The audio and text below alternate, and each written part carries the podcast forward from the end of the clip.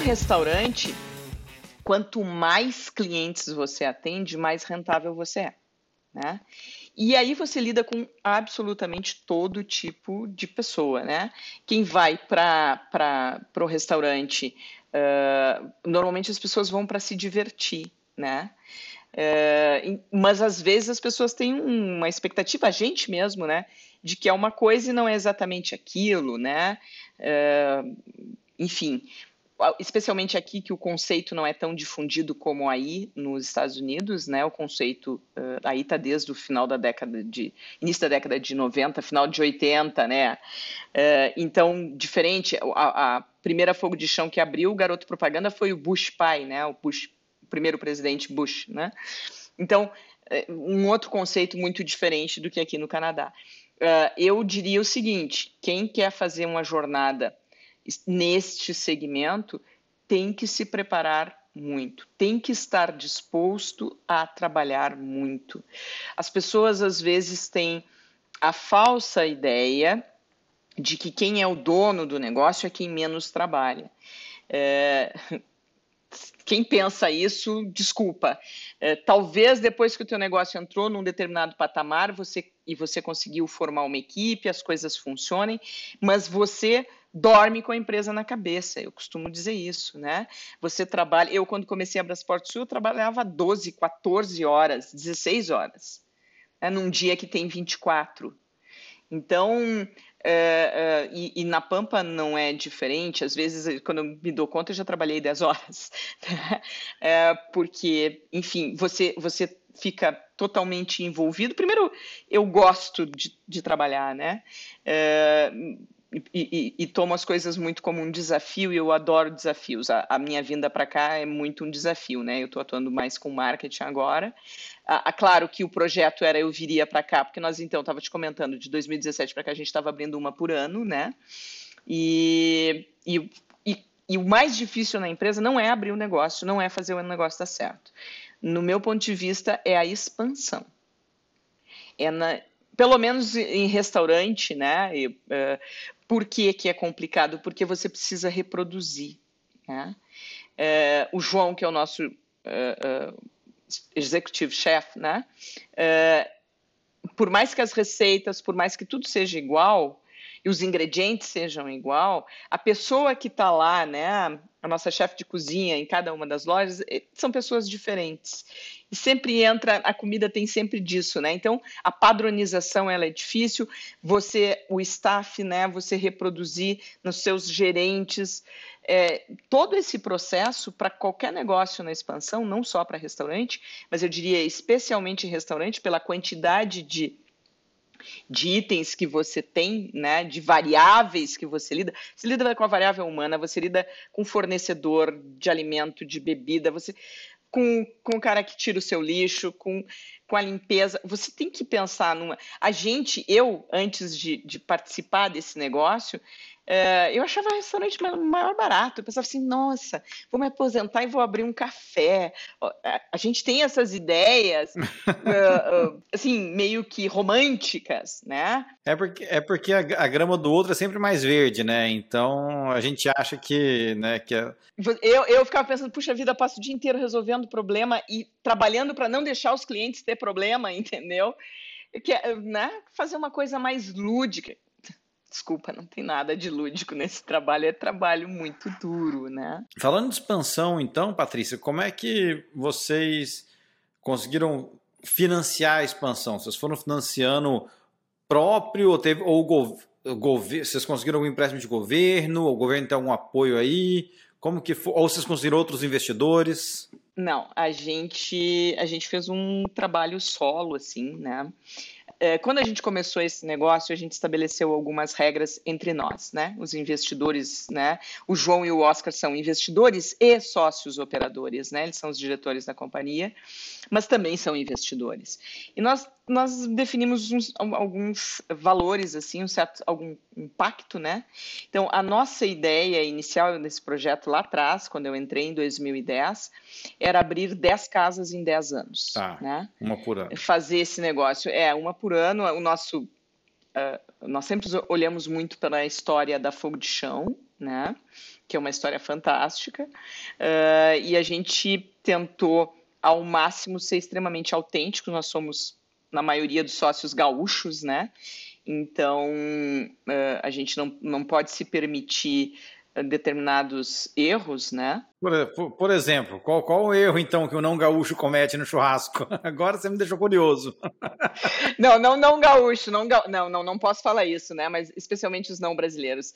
É, é, e às vezes brasileiros. Eu não, eu não, não, é, não é, não seria cordial da minha parte citar outros, outros concorrentes, mesmo que de fora de Calgary, mas vou falar do Canadá, tá? Eu já fui em algumas uh, uh, churrascarias aqui no Canadá, inclusive em outras províncias, uh, que você fala assim, meu Deus do céu, o que, que é isso, né? Aí você conversa com, com um gaúcho, né, que vem te servir, porque todo, todo, todo cara que passa o espeto é chamado de gaúcho, né?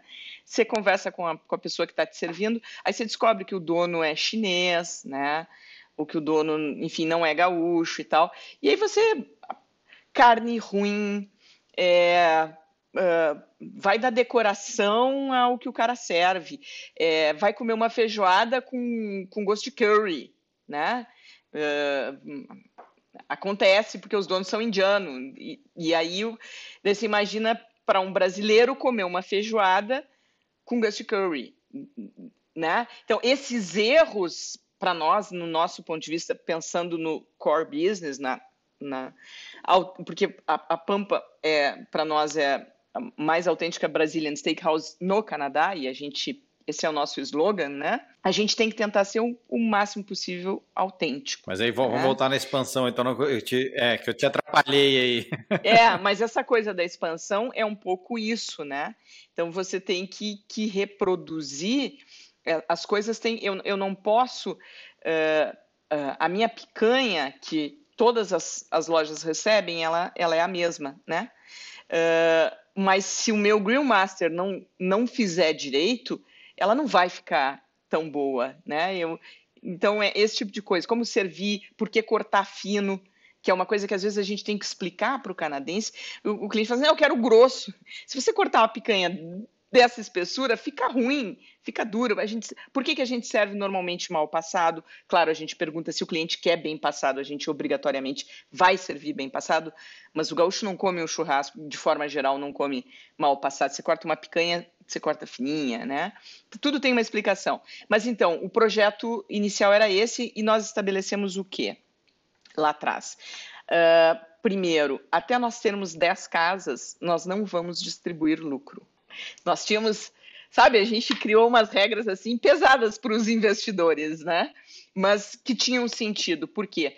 Porque a nossa expansão. Era para investir no negócio. Né? Exatamente. Né? Então, o que aconteceu foi que nós abrimos a primeira e foi um boom. Né? Nós tiramos o investimento em menos de um ano, praticamente um ano. Caramba! Foi, uhum. foi realmente, a gente foi muito acolhido, Edmonton nos acolheu, a gente teve um sucesso absurdo. Eh, quando nós abrimos, a gente não, não abria, por exemplo, no domingo, domingo era dia de folga, a gente não aguentou seis meses, teve que abrir. A gente rodava a mesa três vezes na noite. Rodar a mesa significa você tem 250 lugares, você senta três, quase três turnos. Final de semana era isso, era uma loucura, né? Isso foi muito, muito legal. E aí a gente queria abrir a segunda e aí demorou. E por que que demorou? Porque a gente decidiu que ia abrir a segunda em Calgary. Calgary, naquele momento, em 2000 e 2011, 12, né? Até a, o, o, a quebra do, do, óleo e gás, que foi lá por 2000 e, 2015, final de 2015, nós abrimos no início de 2015, abrimos em fevereiro de 2015, janeiro de 2015. Uh, o, o Calgary era o maior PIB do Canadá, per capita. Né? Era a cidade com a melhor economia. Então, nós tivemos muita dificuldade de conseguir imóvel e aí a gente acabou só conseguindo um imóvel que se adequasse, porque as nossas casas nesse momento eram todas para no mínimo 200 lugares, né? Então a gente demorou muito para conseguir. Abrimos em 2015, abrimos em janeiro e aí assim a gente pensou, nossa, agora agora vai, né? Porque o, o nosso faturamento no almoço já era uma coisa absurda, a loja rodando muito bem. Uh, e aí deu o crash do, do óleo e gás. Aí eu desemprego foi absurdo, aí começou os problemas, a gente passou por isso, né? Mas não foi aquele sucesso que a gente imaginava. E daí depois, é, por uma questão de expansão, por ser mais fácil, nós preferimos ficar na província de Alberta. Porque você sabe que no Canadá, assim como nos Estados Unidos, as legislações provinciais elas são diferentes, né? Você tem uma lei federal, mas efetivamente toda a operação, cada estado tem a sua, sua tributação, álcool é diferente, tudo é diferente, né? Então a gente preferiu seguir a expansão aqui e essa expansão começa a decolar mesmo. A gente começa a abrir uma casa por ano em 2017, quando a gente abriu o Ellers, e aí 2018 a gente abriu o West, 2019 a gente abriu o Red Deer e aí veio a Covid, né? E aí veio a Covid e a gente achou que. Aí, aí sim, aí o governo do Canadá foi fantástico. Desde o primeiro mês a gente recebeu uh, uh, apoio, né? Você provava que você tinha perda e aí o governo financiou uh, boa parte do nosso negócio. Que, que, tipo de apoio o governo deu aí, no Canadá? Porque acho que cada, cada país reagiu diferente, né? Estou curioso para saber como que o, como o Canadá apoiou o pequeno negócio? Hum. Aqui, aqui foi fantástico. Você imagina que a pandemia começou ali inicinho de, de, março, né, 20 por aí, né? Já no final de março o governo fez os primeiros anúncios. Inicialmente, o primeiro programa do governo, ele o, o governo pagava 50% do teu aluguel, você pagava 25% do teu aluguel e o proprietário do teu imóvel dava 25% de desconto. Mas era, era obrigatório esses 25% ou se o, se o proprietário não quisesse? Sim, se o proprietário não quisesse, ele corria o risco da gente não pagar ele. Se ele não aderisse ao programa, eu não ia pagar ele. Nós chegamos a ficar 25 dias, 22 dias, sei lá, fechados. Entendeu? Ah, colocamos o to go, mas você imagina, não tinha como. É, faturamento. Quanto que é o faturamento naquela época? 90%, 95%? Uh, naquela época, você quer dizer do. É, março, abril de 20, alguma coisa assim. Ah, a gente estava super bem. Nossa. O, o, nosso faturamento, para você ter uma ideia, caiu Não, 70%. Mas aí, enquanto, quanto caiu? Nos primeiros meses caiu 90% e a gente passou todo o primeiro ano, o faturamento caiu algo em torno de 70%. Ano passado, 2021, a gente recuperou um pouco, mas a gente ainda está faturando 40%, 45% do que a gente faturava antes da pandemia. Né? E aí o governo veio e falou assim: uh, então, primeira coisa, esse auxílio, porque uh, custo de aluguel é um, nesse business, né? É uma das coisas altas, seja aluguel ou mesmo que você esteja um mortgage, né? Você financia o seu imóvel, isso é um custo alto.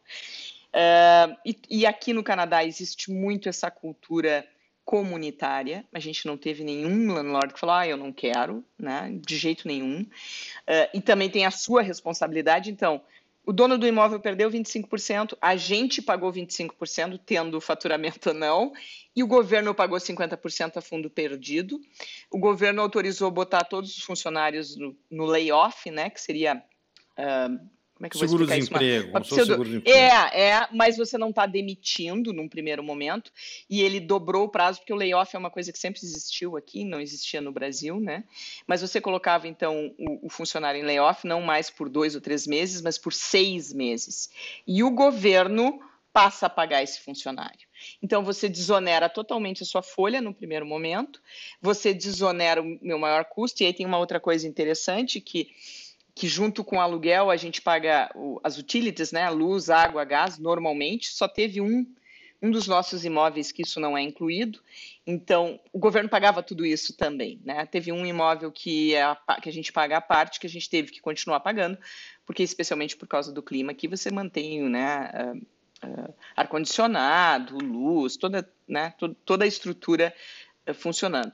E aos poucos o lockdown foi diminuindo e o governo foi ajustando esse, esse, esse programa, mas eh, de forma geral, Juliana, era assim: eu, eu provei que, sei lá, eu, eu faturava 100, tá?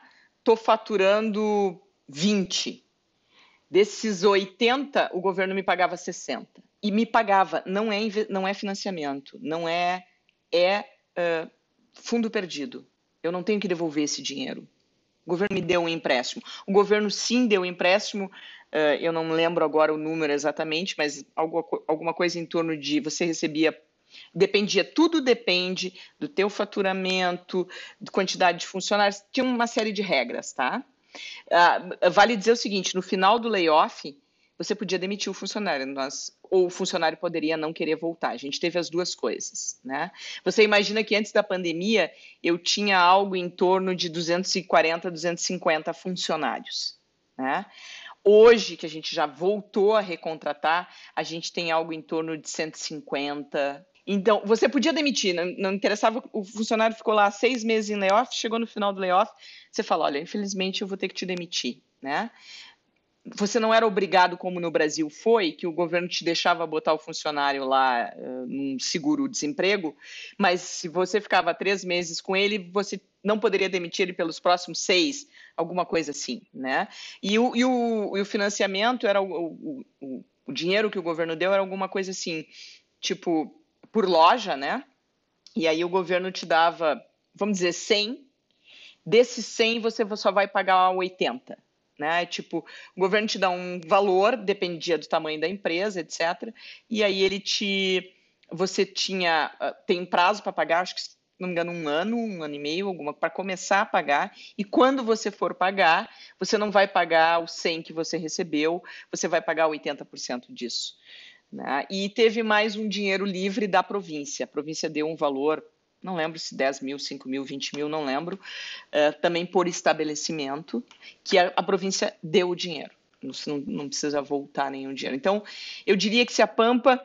se a Pampa tivesse no Brasil, também que no Brasil não teve lockdown, as pessoas reclamam, mas não teve lockdown. Aqui teve lockdown mesmo, né? Uh, se a gente estivesse no Brasil, eu não sei se a gente ia ter um, um ou dois restaurantes hoje. Né? Uh, claro, pensando no lockdown, né? É, pensando no que a gente teve aqui. Né? Então, nesse sentido, eu, eu brinco sempre. A gente está na província de Alberta, a gente deve dizer, a gente tem o, o imposto aqui, ele é, é o imposto federal, né? ele é 5%. Eu não tenho imposto provincial, isso seria como um IVA, como um, talvez um ICMS no Brasil, só que no Brasil eu pago 18 de ICMS, tenho PIS, COFINS, blá, blá, blá, né? aqui não. Aqui você tem, em Alberta especialmente, você tem um imposto provincial, que é 5%, ah, perdão, federal, que é 5%. Você não tem imposto provincial e, evidentemente, você vai pagar sobre o lucro. Né? Aí na pessoa física, na pessoa jurídica, né? isso normal, mas você não tem outra carga tributária.